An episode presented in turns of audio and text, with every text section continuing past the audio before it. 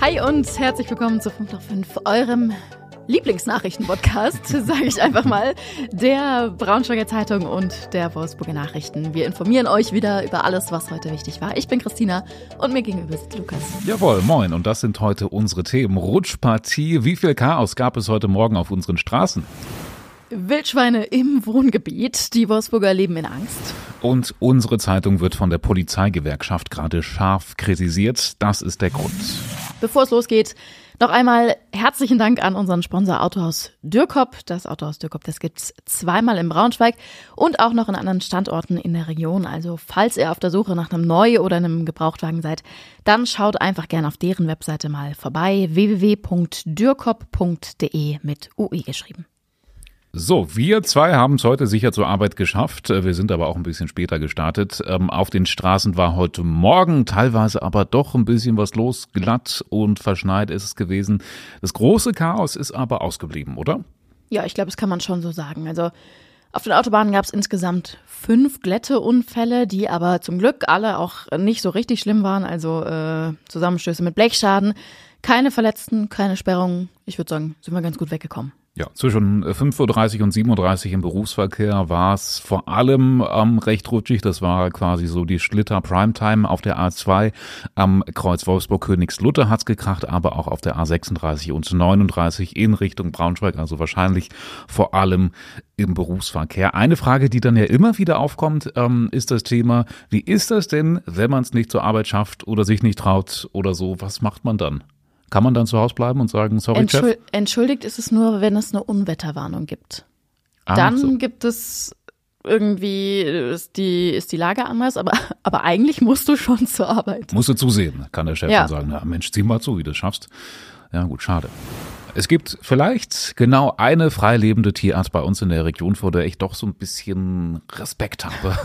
Das sind Wildschweine. Zumindest fällt mir gerade keine andere Tierart ein, die hier bei uns lebt, ähm, der ich nicht so gerne begegnen möchte. Da wird ja gerade nämlich auch bei Wildschweinen immer gesagt, dass die auch mal auf einen Menschen losgehen können. Gerade in so einer Rotte oder Horde, wenn man denen zu nahe kommt, kann es äh, schon mal gefährlich werden. Äh, ich finde, ziemlich beunruhigend ist in diesem Kontext, so wie du das jetzt ja auch gerade erzählst, ähm, die Nachricht aus Wolfsburg, äh, ja, dass sich da offenbar Wildschweine in einem Wohngebiet tummeln, in, in Sülfeld, so am Stadtrand. Da gibt es so ein Wohngebiet und die Leute, die da wohnen, die haben echt auch Schiss, kann man sagen. Ja, in Sülfeld gibt's das, aber auch am Ortsrand von Fallersleben. Da sind die sogenannten Schwarzkittel auf dem Vormarsch. Muss ich erstmal googeln, was äh, mit Schwarzkitteln gemeint ist. Das ist wohl ja so eine Art Jägersprache für Wildschweine. Also einfach, einfach ein anderes Wort für Wildschwein? Ja. Ja, hier okay. steht, also Google schreibt scherzhaft Jägersprache Wildschwein. Schwarzkittel. Na gut, diese Schwarzkittel jedenfalls, ähm, die graben da die Grünanlagen ordentlich um. Äh, schaut mal gerne in den Artikel rein, da haben wir ein Bild davon. Das es sieht wild aus. Sieht wild aus, ähm, aber das ist ehrlich gesagt noch das kleinste Problem. Die gehen nämlich auch direkt in die Wohnsiedlung rein und natürlich macht das den Bewohnern Sorge. Also die sagen, man traut sich abends nicht mehr so richtig rauszugehen, ohne dann einem Wildschwein zu begegnen. Ähm, und es klingt so ein bisschen wie der, der Hund hat meine Hausaufgaben gefressen, aber neulich hatte eine Mieterin da das Problem, dass eben diese Rotte Wildschweine vor ihrer Haustür saß und sie sich deswegen nicht getraut hat, zur Arbeit zu gehen. Aber das ist doch jetzt wohl ein Grund, das, wo der Chef ja. nichts gegen sagen kann, oder? Also, ne, machst ein Foto, kannst es beweisen, ja. dann ist es okay, glaube ich. Ja, würde ich jetzt behaupten. Kann, was macht man denn dann? Kann man dann die Polizei rufen oder so? Ich meine, das ist, das ist ja kriminell fast schon, ne? Also, dass man da so dann eingesperrt wird irgendwie muss da ja dann ähm, die Situation beseitigt werden. Das ist, das ist ich stelle es mir wirklich schlimm vor. Die Frage ist jetzt halt natürlich, was man dagegen machen kann. Die Politik ist informiert, alle wissen davon. Ähm, natürlich gibt es erstmal die Idee, die Tiere zu bejagen. Das ist in einem Wohngebiet aber logischerweise auch nicht so einfach. Dann gibt es noch die Möglichkeit, ähm, das ganze Grün runterzuschneiden, ähm, also dass sich die Wildschweine da dann nicht mehr ähm, wohlfühlen. Oder man zäunt das Wohngebiet halt ein, aber auch auch das ist aus verschiedenen Gründen ja eigentlich auch keine Lösung. Fast wie ein bisschen in, wie in Amerika diese wie heißt es, Guided Communities oder so, wo ja, dann oder so. Mexiko, so ja, ja, ja, genau. Da, da, Ja, so groß ist das Problem mit Wildschweinen in Wolfsburg. Ja, die fühlen sich dann wahrscheinlich, verlieren ihre Scheu. Ne? Das ist, glaube ich, auch so ein Punkt. Ja, es ist auf jeden Fall einfach ein Riesenproblem, für das gerade im Moment keiner so eine richtige Lösung hat. Ähm, aber wir halten euch natürlich auf dem Laufenden, wie es da in Sülfeld und in Fallersleben und wo auch immer die, äh, die Wildschweine noch alle auftauchen. Ne? Also die begrenzen sich ja nicht auf einzelne Orte. So, unsere Zeitung muss sich gerade ein bisschen Kritik gefallen lassen, und zwar von der Polizeigewerkschaft in Niedersachsen. Die ist sauer über ein Kommentar, das wir geschrieben haben. Es geht um das Verhältnis von Fußballfans und der Polizei. Also per se schon irgendwie ein bisschen schwieriges Thema. Zuletzt hat es ja immer wieder Gewalt, Auseinandersetzungen zwischen Fans und Polizei gegeben, auch bei Eintracht Braunschweig oder gerade bei Eintracht Braunschweig.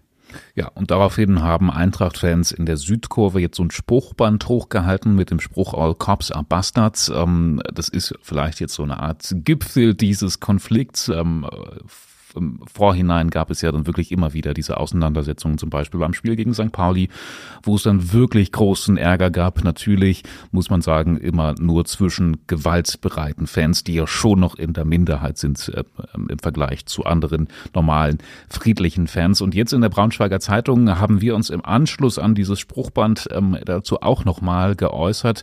Und ähm, da können wir ja vielleicht mal eine Stelle vorlesen. Genau, also ich zitiere jetzt aus unserem Kommentar. Kommentar. Da heißt es, Wer viel bei Fußballspielen unterwegs ist, bekommt mit, wie Beamte es im Schutze der Anonymität genießen, ihre Macht auch gegenüber friedlichen Fans und neutral gekleideten Zuschauern auszuspielen. So, und dann geht es aber auch noch äh, darum, dass die Polizei, wenn sie zum Beispiel Pfefferspray und Wasserwerfer einsetzt, regelmäßig auch Unschuldige verletze. Und das trage, so heißt es in unserem Kommentar, nicht zur Deeskalation in Fußballstadien bei. Der Vorwurf ist also eigentlich klar, dass die Polizei da eben auch einen Anteil hat, dass die Gewalt so oft eskaliert. Das hat der Polizeigewerkschaft natürlich nicht so gut gefallen, dass wir das geschrieben haben. Und die haben deswegen eine salzige Pressemitteilung veröffentlicht, in der sie sagen, liebe Braunschweiger Zeitung, so nicht. Ja, die sagen im Grunde, dass wir die Polizei damit diskreditieren und Polizisten vorwerfen, für Ausschreitungen mitverantwortlich zu sein. Es heißt in diesem Statement von der Polizeigewerkschaft, dass es eben keine schwarzen Schafe unter den Polizisten gibt, die anonym, unangemessen Gewalt ausüben. Und ähm, ja, die Gewerkschaft sagt ansonsten noch ganz klar, die Aggression kommt immer ausschließlich von Seiten der Fans. Lassen wir einfach mal so stehen, würde ich sagen. Wenn ihr eine Meinung habt zu dem Thema, lasst uns gerne mal wissen, was ihr darüber denkt. So, dann wollen wir noch mal auf den morgigen Tag schauen. Der wird nämlich für Volkswagen sehr wichtig. Zum letzten Mal in diesem Jahr ist nämlich Betriebsversammlung bei VW und das wird schon ein spannendes Ding, kann man sagen. Es ist ja kein Geheimnis, dass es bei VW nicht so richtig gut läuft. Haben wir schon oft in diesem Podcast drüber gesprochen. Deswegen müssen bis 2026 10 Milliarden Euro eingespart werden. Eine riesengroße Menge Geld. Und auch das ist ja eigentlich kein Geheimnis mehr. Es soll auf jeden Fall auch ans Personal gehen. Wie genau, dazu hat sich VW bisher aber jetzt nicht so wirklich geäußert. Betriebsratschefin Daniela Cavallo hat im Interview mit uns aber angekündigt, dass es morgen schon Ergebnisse geben wird. Also vielleicht noch keine ganz endgültigen, weil sie sagt, naja, das ist natürlich alles auch irgendwie ein Prozess bis 2026 und ähm, ne? Aber sie sagt, es ist man der Belegschaft einfach schuldig, dass man schon mal ganz klar sagt, wo man eigentlich steht im Moment. Ja, wir haben vorab ähm, mit Frau Cavallo ein ziemlich ausführliches Interview geführt und da hat sie auch gesagt, sie kann sich vorstellen, dass zum Beispiel an den Managementstrukturen rumgeschraubt wird. Ein Teil des Personalabbaus soll ja über Altersteilzeit gelöst werden, aber eine Möglichkeit, die sie jetzt auch in den Raum wirft, ist eben auch die Anzahl an Führungskräften zu verringern, was dem Management Management wahrscheinlich nicht gefallen würde. Das ist aber tatsächlich auch nur eine Stellschraube, an der gedreht werden könnte, sagt sie. Ne? Mhm. Also es ist nur eine Könnte-Aussage. Weitere Möglichkeiten werden dann womöglich morgen auf dieser Versammlung besprochen. Es dürfte also ganz interessant werden. Und wir haben ein Zitat aus dem Interview auch schon auf den Instagram-Kanälen der Braunschweiger Zeitung und der Wolfsburger Nachrichten gepostet. Und äh, ja, wenn wir da mal so rüber gucken, also zumindest wenn wir nach den Kommentaren da gehen, dann sieht es so aus, als ob ein Großteil von euch das erstmal zumindest ganz gut finden würde. Also viele haben drunter geschrieben, dass sie so eine Aussage wie von Frau Cavallo jetzt eben gut und mutig und auch richtig finden.